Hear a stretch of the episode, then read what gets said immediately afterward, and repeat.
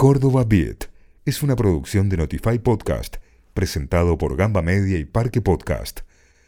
Bienvenidos y bienvenidas al podcast de Córdoba Beat. Acá vas a poder revivir las secciones que salieron al aire de Gamba para escucharla cuando quieras y como quieras. Culture Beat en el aire, negro Gaby. Nos habías prometido algunas cositas interesantes para el Culture Beat de esta, de esta fecha, Gaby. Sí, vamos a repasar a una figura de la música en general, pero relacionado mucho con la música electrónica y también enmarcado en el Día del Orgullo LGBTIQ. eh, argentino, porque en junio fue el internacional, hoy es eh, el argentino. Bien. Así que vamos a hablar de Wendy Carlos, eh, una ingeniera en sonido que trabajó con el sintetizador, muy importante en la música y en la música electrónica, que eh, estuvo relacionada a hacer bandas sonoras de película como El Resplandor.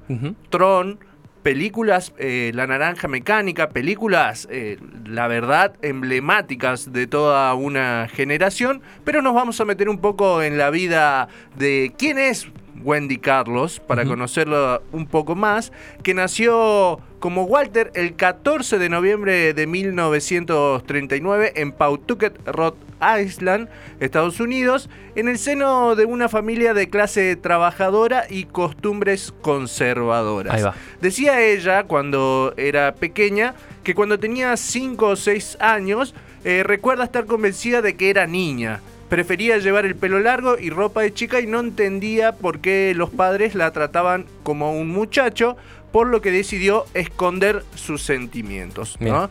Ya vamos a ver qué tiene que ver esto en la vida de Wendy en el futuro. Su familia no era un caso aislado, en aquella época no se debatía públicamente temas de género y sexualidades y en ese marco desde muy pequeña eligió a la música como forma de expresión. Aprendió a tocar el piano a los 6 años, a los 10 años ya había compuesto una pieza musical de clarinete, acordeón y piano. A la pelota. A los 14 ganó el primer premio en una feria de ciencias auspiciada por la firma Westinghouse por construir un teclado con ordenador en su propia casa.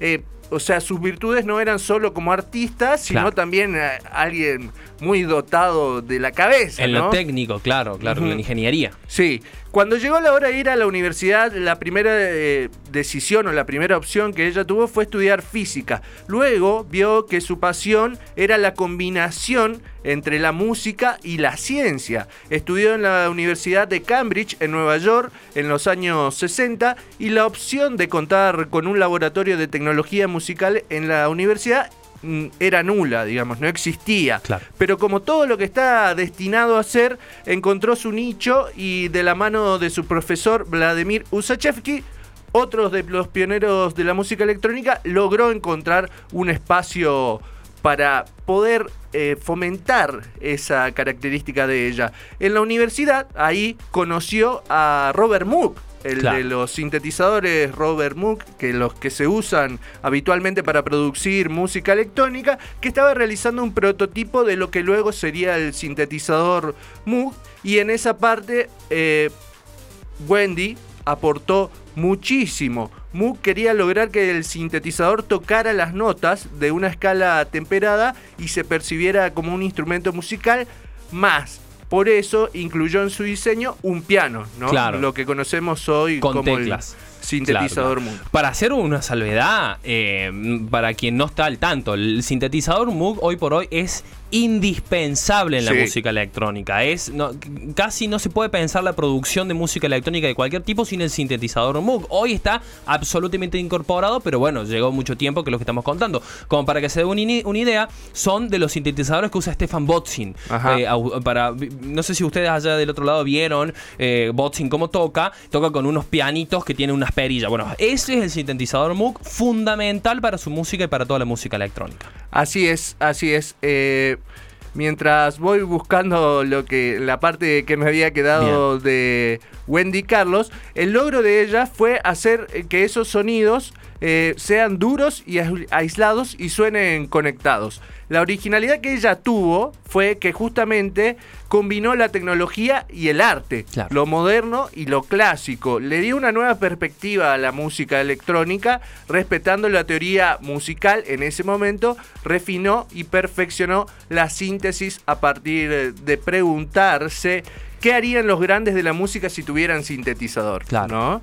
Y bueno, desde ahí eh, comenzó a, presentarse, a hacer sus presentaciones y lo único que lograba, digamos, era reconocimiento en el aspecto eh, musical, ¿no? De toda la escena. Pero también está la otra parte de Wendy Carlos que eh, tuvo una entrevista con la Rolling Stones cuando era adulta y declaró que era transgénero. Wendy pensando que iba a generar un, impacto positivo, pero no tuvo el, recibimiento que ella esperaba. Qué triste. ¿De qué año estamos hablando, mamá? Estamos de 70, 80 más claro, o menos. Claro, todavía una época bastante rígida en ese sentido. No es los tiempos que estamos viendo ahora, que siguen estando bastante difíciles en ese sentido, pero imagínense cómo era antes. Sí, sí. Era reconocida por sus, por sus aportes cuando decidió iniciar su transformación. En un principio solo algunas personas de su círculo íntimo lo sabían, pero el resto no, o sea, sabían que tenía un tratamiento hormonal que era secreto, pero mientras tanto el miedo a una sociedad excluyente la hizo mantenerse en el silencio, no solo por ella, sino también por su círculo. También ha realizado con una entrevista con la revista Playboy y también se llevó una decepción pensando que iba a tener una acogida por parte de ese medio y no, no pudo. Pero bueno, es Wendy Carlos, eh, la persona que trajimos esencial de la música electrónica para la producción y que les recomiendo que vayan a YouTube y busquen. Hay varios videos para ver sobre la música y el cine donde ella es una figura trascendental y la verdad que la queríamos traer hoy para eh, enmarcarlo en la parte de la marcha que se está que se debería haber realizado pero que tiene lugar en noviembre de este mes en nuestro país.